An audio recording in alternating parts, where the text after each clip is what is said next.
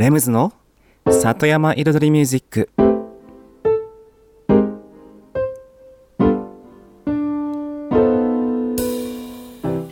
緑と川自然に囲まれたここ大悟。人口約1万5千人のこの小さな町に音楽とちょっとしたエッセンスで彩りを添えるミュージックエンドライフスタイルプログラム。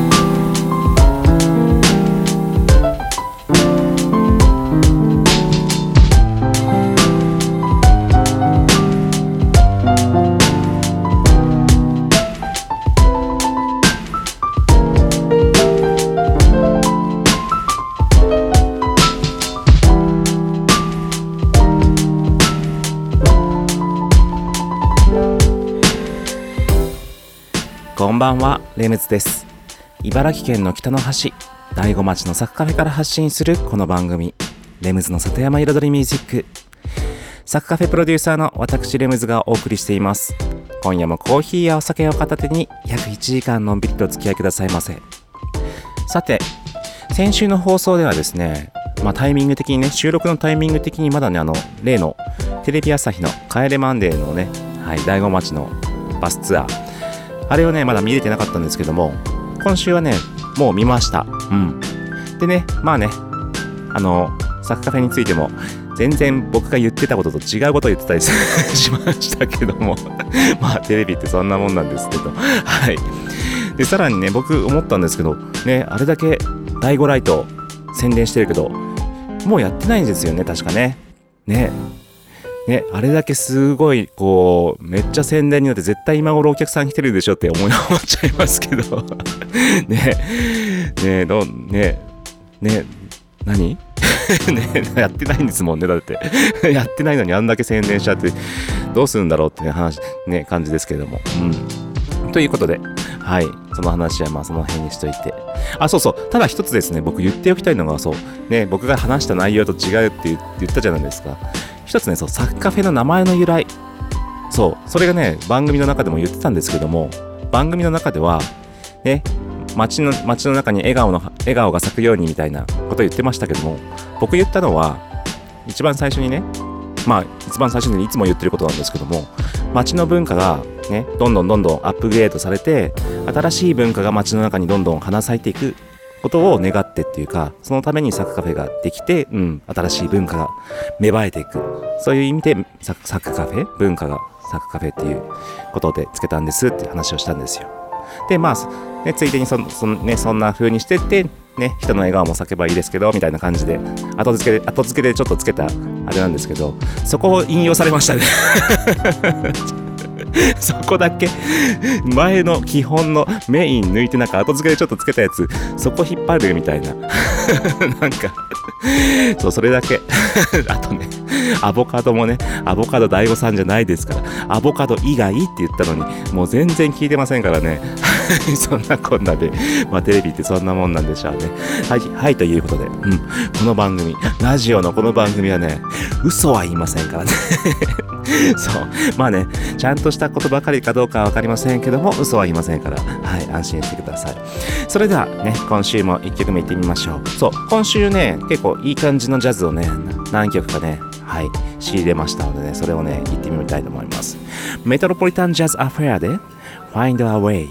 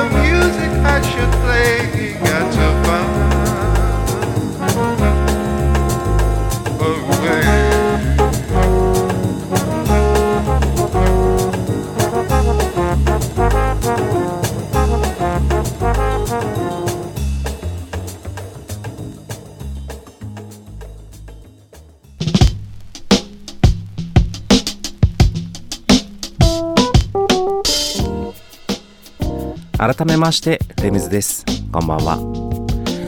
先週のね、トークで、えっ、と、うん、清流高校の未来探求の授業を見に行った時にね、まあ話した話、プラスアルファでね、いろいろ自分のね、ポジションを考える。うん、自分、ポジションを意識するというかね、うん、常に、ね、っていう話をしました。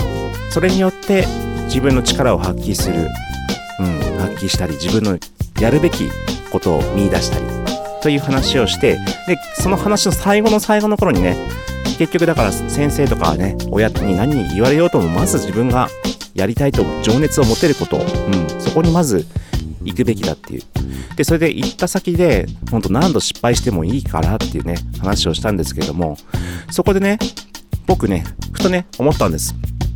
失敗してもいいからじゃなくて、失敗じゃないと思うっていう話。そう、その先週ね、それをね、何度失敗してもいいからって言った後に、ふとね、一瞬頭の中で、あ、違うなって思ったんですよ。でもただね、もうトークの終わりだったからそのまま締めちゃいましたけど、そう、それを今日はね、補いたくて、追加、追加補修でございます。はい。そう、うんと、先週ね、それでもう、要は自分の進んだ道、うん、に行って、ね、何度失敗しても、道を誤っても、ね、また別な道があるとかね、そういう話だったんですけど、最後。うん。で、別、それで、その失敗じゃない、まあ、哲哲学的な部分になってきますけども、うん。で、ふとね、自分のね、パターンを考えたんですよ。だから僕なんてもう、ずっと失敗ばかりっていうかね、ずっと繰り返してやってきてる。もういろんな道をね、いろんなように通ってきて、うん。ある時は道路の上歩いてたと思ったら、ある時はね、横道それて、草っ腹の中歩き、歩いて、ある時は川を横切って、ある時はね、本当に線路の上歩いてとか、まあ本当にイメージですよ。まあ実際も、実際もそうやってますけど、リリアルね。リアルでもやってるけど、イメージでも人生のイメージでもそういう感じのことやってるんですけども。はい。で、来たんですよ。で、ふと自分を振り返ると、失敗、失敗はなかったなって、逆にね。うん。なんか全てが、全てがあったからこそ、もちろんうまくいったこともあるし、うまくいかなかったこともある。やっぱりこっちの方や、ね、やり方をやっとけば、もうちょっと上に行けたなとか、いろんなことを考えたりする。でもそれが全てね、積み重なってる。そう。だから、いろんな道をね、僕はもう、あれこれあれこれ通って、あれこれあれこれ苦戦して、もちろんね、基本はクラブにいたりとかね、音楽やってきたりとかしてたけど、その中でもいろんなやり方だったり、いろんな人だったりね、いろんな仕事とか、うん、あるわけですよね。ただ、結局、で結局みんな、おそらく言うと思いますけども、経験してきたことは何一つ無駄じゃなかったっていうね。うん。だからむしろ、一つのね、安定したところに、まあ安定したのが別に悪いとは言わないんですけど、安定したとこ入って、ね、仕事もらって、上から落ちてくる仕事ね。言い方悪いか。上から落ちてくる仕事って。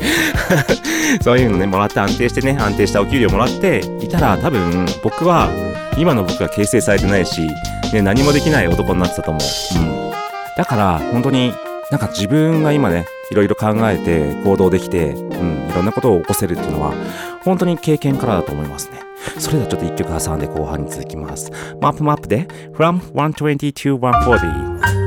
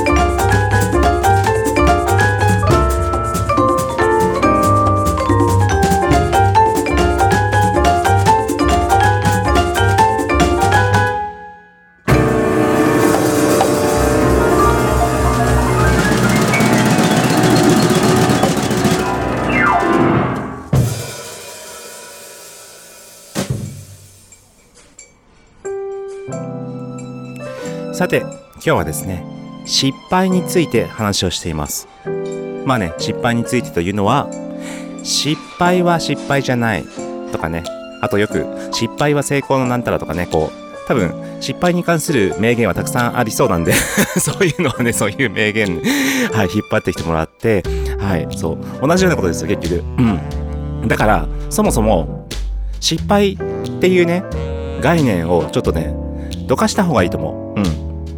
例えばだからね、結局先週の話の続きで言うとね、今高校生たち、うん、にこの間話して、うん。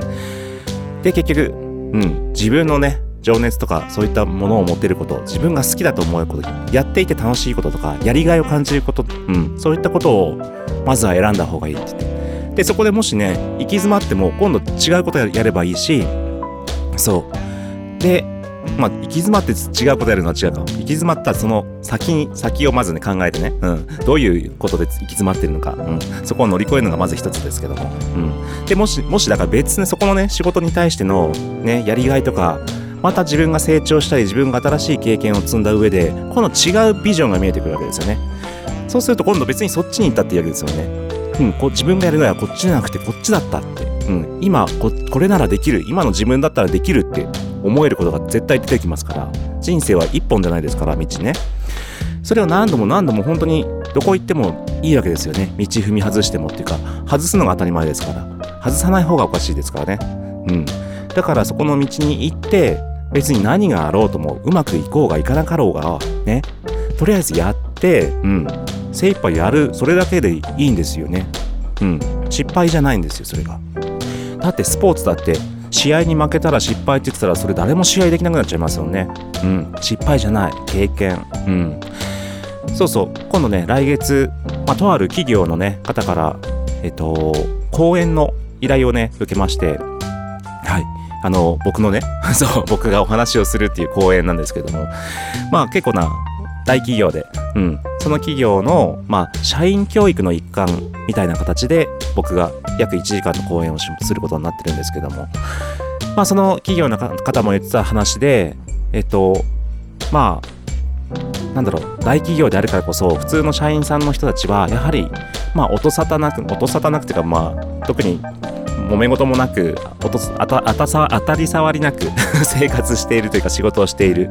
そしてなんかこう新しい、うん、動きもないし意識的にもやっぱりモチベーションが低いじゃないですけどただ普通に働いてるだけの人が多いという話でそういった人たちにも何か刺激を与えるような、うん、話をしてほしいっていうねことをはい受けまして、うん、で僕が思ったのがだから本当にどんな会社であってもどんな新人であってもねなんか自分のね本当に思ったこととかね本当にこういう新しいことを考えたんですけどとかこういうのややってみてもいいですかとか本当に情熱を持って提案してそれを実行してってことをやってたとえそれがね世間的に言う失敗に終わったとしてもそれは失敗じゃないと思うし逆にそれをね何お前やってんだって上司がね言うような会社だったらそんな会社辞めちまえって 思いますけども。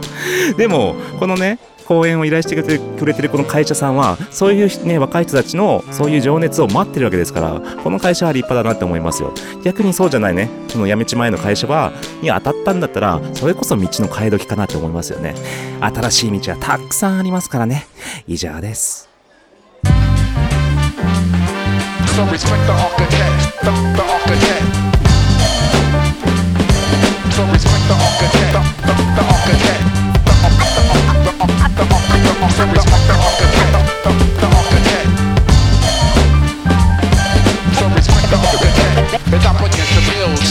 Mr. Don't be deceived by the visual. Physical presence is pure, patting it back to metaphors. Greeting them in the Dell style, wow. Analyze my memoirs, running on 8-4. Poetic, meteors, soaring way beyond. I am the pentameter or juvenile flam. My single painted soul piercing earlobes and egos while vocals register to my hardcore to the grain. Lame game, plain Jane MCs can approach these. I shake chumps like fleas. I hold the keys to drive you, guide you, provide you with the rare gems. And here my clear my throat of phlegm. The architect selecting the blueprints to rid the game of nuisance. Sucker reducing with the fusion. Rhymes solid like cement in my musical solution. Stacking concrete flows, look out below.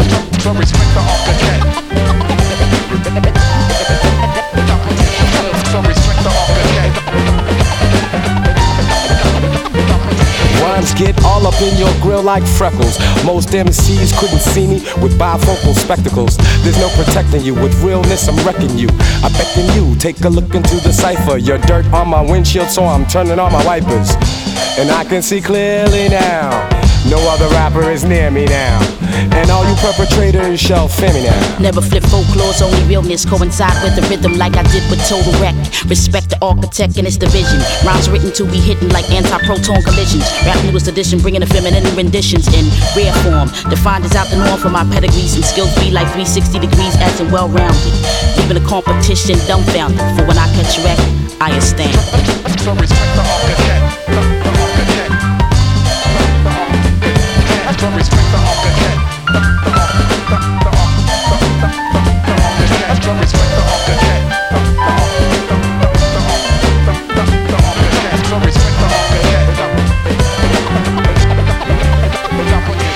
Florida the ceiling constantly building with power to construct towers of rap cream, kid. What? Dreaming your lyrical, physical, mystical. Your concepts mediocre, plus you're way too typical with your corny delivery and crazy whack voice. Mad corny image, that's why I give you jitters. It figures I'd have to dust you off the scene like a wise guy with my New York lean. Lines that I supply for the father, nuclei of mind, state from state to state. Universal, be the orbs that I create, top notch and on lock like Simpy. Opponents can never tempt me. Sampling my style like Nakai S950 and still can't get with me. I spread this verbal plague like bubonic, conducting phonics like the Philharmonics. I make a measure melodic. Kids praise me like the crucifix. So place Muhammad D amongst the top 10 of MCs.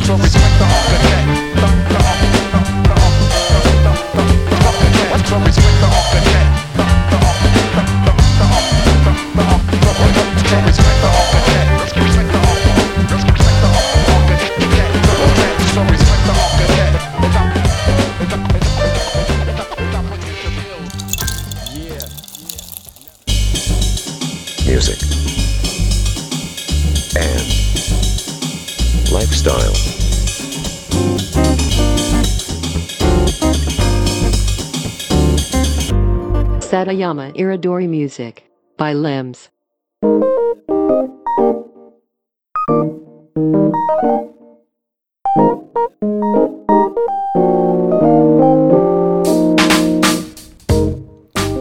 レムズの里山彩りミュージック私レムズがお送りしています。ここからのコーナーはレムズ学と題しまして私レムズの趣味こだわりその他もろもろ一つのテーマに絞って毎回深くマニアックに話すコーナーでございます。今週のテーマは DIY リメイク編。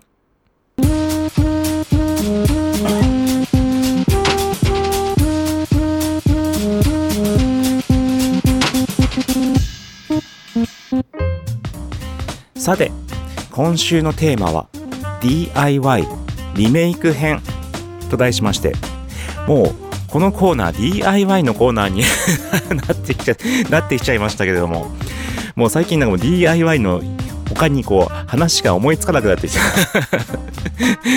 さてそうとりあえずね今週のテーマいきますよ。DIY そう Do it yourself 自分で何かを作ることですね。作るうんこと。で今日はリメイク編ということでちょっとねなんか分かりやすくしたんですけどもリメイクってまあ具体的に何をリメイクするかっていったところでちょっと僕がねこの間実際にやったものをねちょっとね今日は話してみたいと思います。えっとですねこの間ちょっと古民家をもらいまして、まあ、古民家をもらったっていう段階でちょっと話がぶっ飛んでてすごいんですけども、まあ、その話は置いといて家をもらったわけですよね。昨年一昨年かな、うん、もう一昨年ぐらいに、うん、でそこのねもらった家の中に古いね家具がたくさんああったんですよ。うん。でその中に一つね全然そんなにいいものじゃないんですけどもこれ多分ねいろんなとこにあると思うあの鉄の足がついててね、鉄の足がこう、なんていうんですかね、本当にパイプ？パイプみたいなのがこう、あいろいろこう曲がってついてて、で、ちょっと棚とかもちょっとパイプで作ってあって、で、天板がこうなんかこの、何？シルバー、なんか金具の縁がこう、ま、ついてて、中が合板みたいなやつ。うん。のやつ。食堂とかによくありそうなやつね。そう。昔の大成食堂とかに多分ね、あったようなやつ。で、あれがあったんですよ。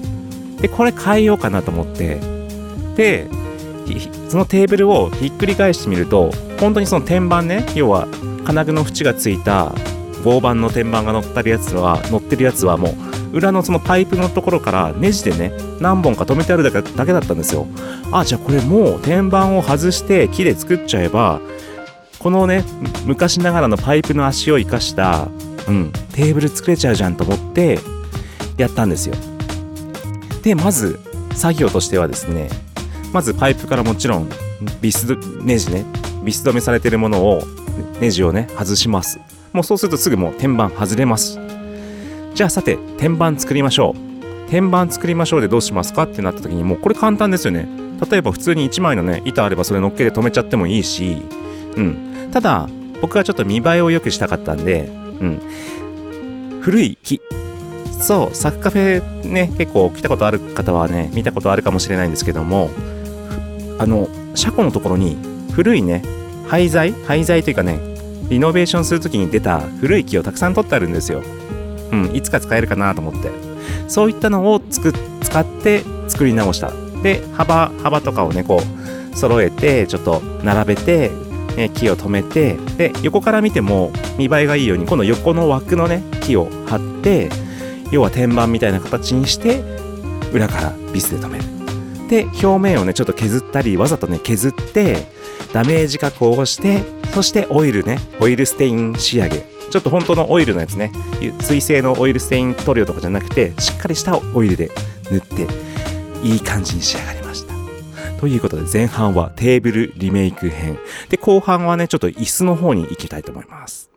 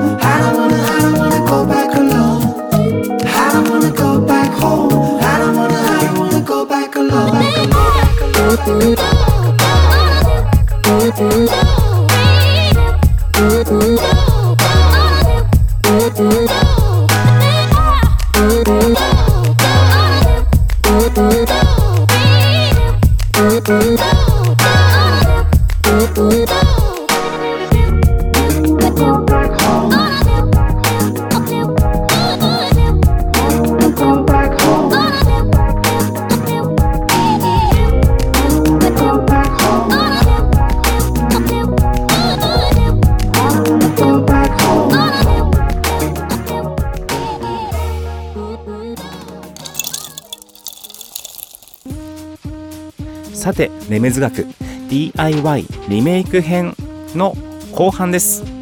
前半はね、あの古いね、パイプのテーブル、椅子テーブルの天板を取り替えて、現代風の、うん、テーブルに作り変えちゃうっていう話をね、やりました。実際に僕がやった、やったんですけども。で、後半は、椅子。実はこのね、椅子はまだやってないんですよ。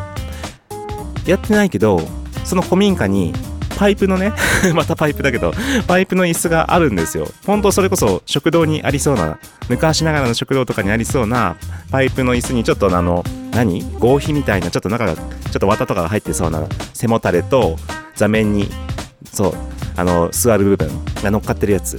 あれも、もうパイプね、パイプから同じようにビス止めされてるだけなんですよ。その背もたれと椅子の部分。だからこれね、まだ作ってないけど、そこを外して、それこそ無垢の木でね、またいい感じにオイル塗った木を止めてあげれば、ちょっと可愛いね、椅子できちゃうなと思って。そう。だから、ああいう古いね、なんか昔ながらのレトロな、昭和レトロ、大正ロマンな、うん、それこそ昔のね、提灯の居酒屋さんとかにもね、ありそうな感じのやつとか、取っといた方がいいですよ。そう、ちょっと天板ね、天板ボロボロになって、なんか綿ね、中のね、ふわふわ出てきちゃってとか、もう捨てちゃったりとかしても、もったいないから、それ変えればいいから、ほんと今、今だったら本当木にした方がいい。木。うん。木はいいよ。木はいいよって、どんなコメントだよっていう話ですけど。そう、木はいいですよ。うん、木にすると何でも様になるし、おしゃれになる。うん、しかも。そう、木はおしゃれ。また、また木についてなんか変なコメント出ましたけど、木はいいよ。木はおしゃれ。どういうコメントだって話ですけど。そう、だから本当にね、アイディア次第なんですよ。あ、これ使えるじゃんとか。そう。だからリメイク。あ、そう、あとね、なんだ？あの、ミシン台？そう、ミシン台があったんですよ。ミシン台はその古民家に。本当にリアルの日立の古いやつ。それはもちろんもちろんそれでね、いいんですけど、ちょうどミシンがね、何？出るところ？出るところっていうか乗っかるところ？の穴、穴がそのまんまだったんですよ。うん。穴が開いてて、このまんまじゃ本当使えないっていう状態だったんで、そこを、あの、そこにはまるように、しっかり僕木削切って削って、で、それこそ表面もね、同じような色にね、こう塗り直して、加工して、あの段差もなくして、はめ込んで、今ね、そのミシン台もね、いい感じのテーブルになってますから。だからミシン台持ってる方も大悟にたくさん多分、たくさんはいないかもしれないけど、古い家だったらありそうじゃないですか。うん。絶対ミシン台とかもね、普通に売ったら高いですから、あれ。売ったら高いって、買ったら高いですから、今もう。そう。だから変なね、アンティークショップに持ってかれる前に、ちゃんと自分家で保管してね、いい感じに使った方がいいと思いますよ。アンティークショップに持ってかれる前にって、なんかすげえ 言い方悪いんですけど。そう。だからね、多分古い家ならば古い家ほどいろんなものが多分眠ってると思う。だからいかにそれをリメイクするか、うん、そのアイディア次第ですよ。でね古いね例えばほんと合皮とか布とか綿とかねそういうのダメになったやつはもう木。木に変える。そう。ビスで止めたんだ外して木に変える。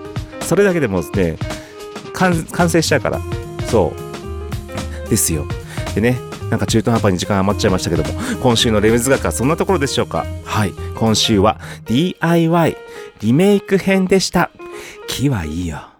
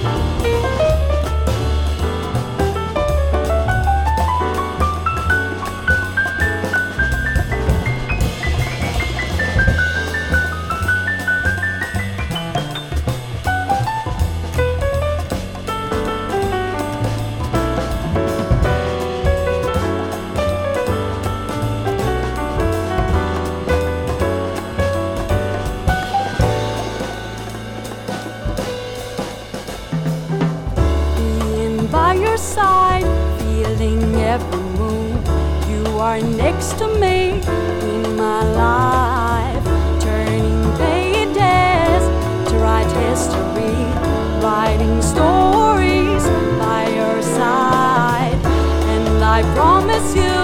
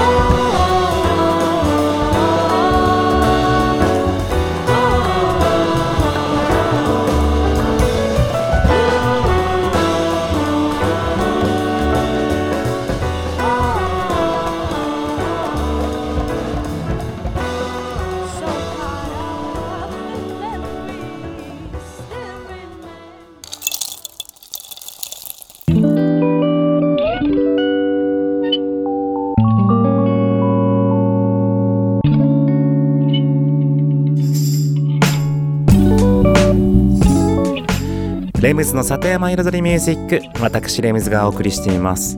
ここからのコーナーは野菜ソムリエレムズのサクカフェレシピと題しまして野菜ソムリエの資格を持つ私レムズが普段自分のお店サッカフェで実際にお客様に提供している料理のレシピを一品一品紹介するコーナーでございます。今日もですね野菜ソムリエと言いつつ野菜はあまり関係ないメニューでございます。豚バラ肉のマーマレード煮です。で実はこれね通常メニューではねないんですよこの単品は。奥久慈しゃも麺にねラーメンですね。そうシャモのラーメンにちょっとこの煮豚をつけたりとかあとは今ねサッカフェチャイナの方でルーローハンという方ねご飯物でね作って使っているお肉になります。ただ美味しいのでちょっとね紹介したいと思います。それでは作り方いってみましょう。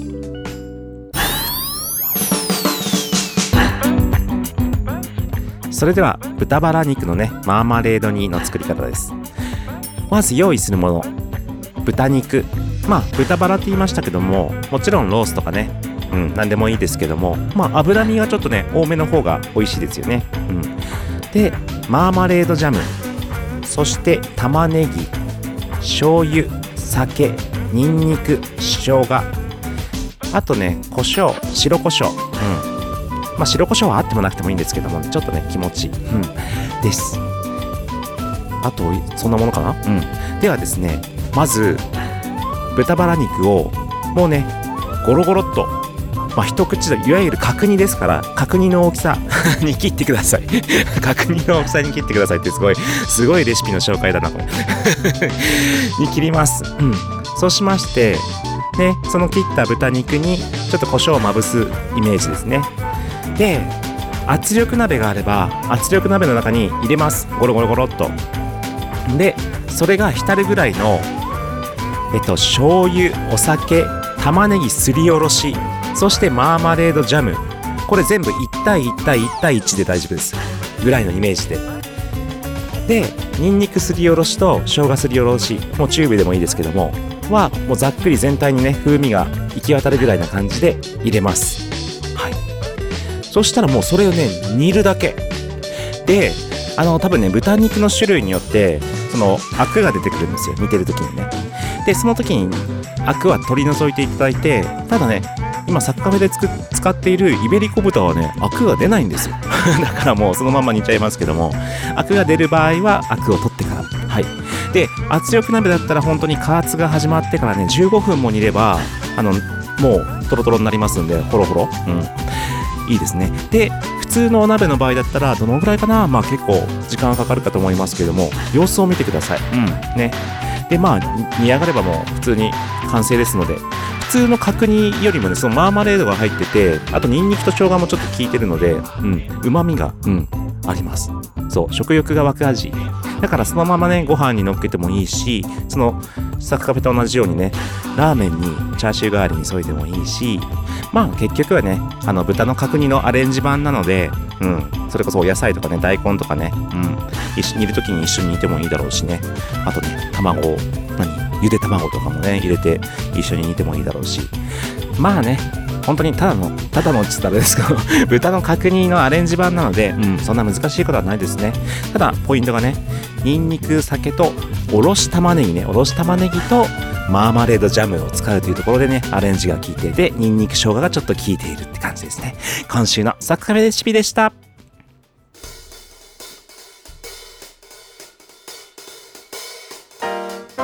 music, and lifestyle. Iridori Music by Limbs.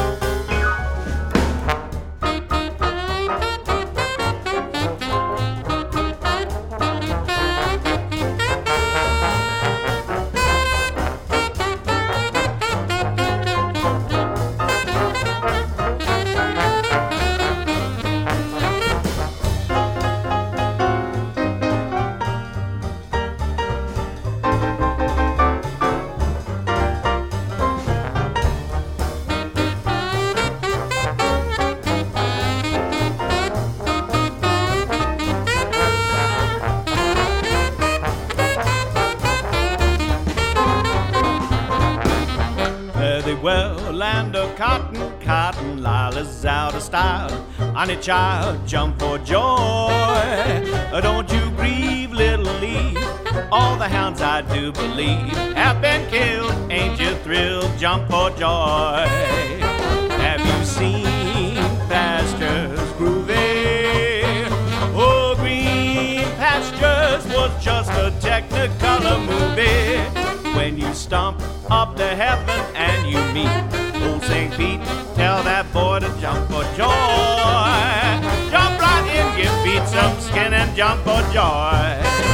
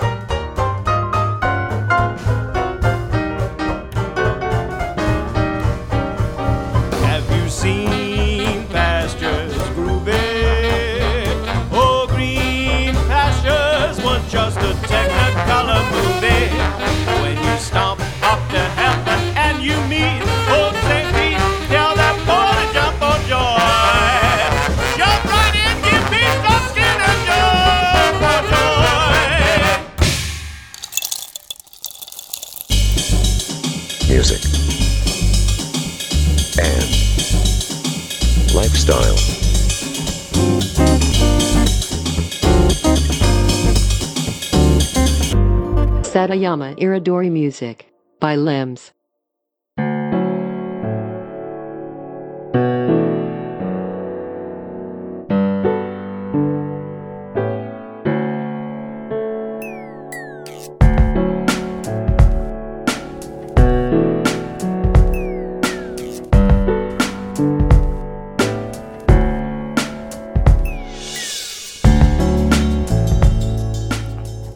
里山彩りミュージック。ここからのコーナーは「レムズの世界と音」と題しまして毎回私レムズの作品の中から1曲もしくは私レムズが影響を受けた曲が大好きな曲などなどを1曲毎回 ピック失礼いたしました。毎回1曲ピックアップしてフルコーラスでコメントとともに紹介するコーナーでございます。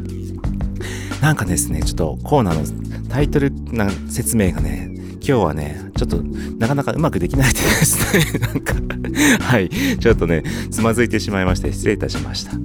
さて、今週ピックアップする曲は、私レムズの曲ですね。ハロービート3フィーチャーリング直行隆野です。はい。で、久々にというか、うん。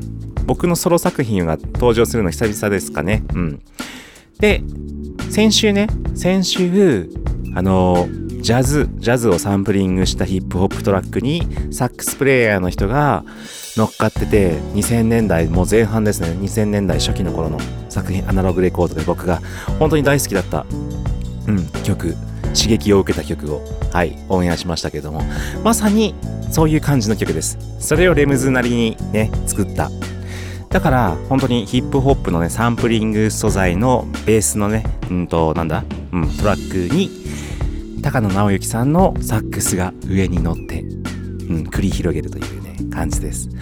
で、まあ、もちろんね、その、刺激をね、先週紹介した曲に刺激を受けたっていうのはもちろんあるんですけども、まあ、それ以上に、やはり音楽活動を続けていくうちに、そういう演奏家の人たちと、うん、つながるきっかけも得て、今までやっぱりね、ずっとクラブに入って、クラブの音楽作ってると、なかなかそういう人とのコネクションっていうのもなかなかなくて、ね、そういう曲作りたくても吹ける人がいない自分で不幸にも吹けないみたいなこううやむやしたところがあったんですけどもそういうね素晴らしいアーティストさんたちとももうプロフェッショナルな方ともつながることができて実際にやりましょうと意気投合して、うん、参加してくれてみたいな、うん、形で生み出したのがこの曲ですね。 Hello Beat 3ですけれども。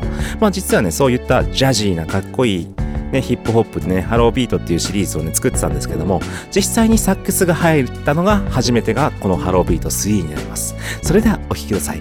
レムズで Hello Beat 3 featuring 直行隆の。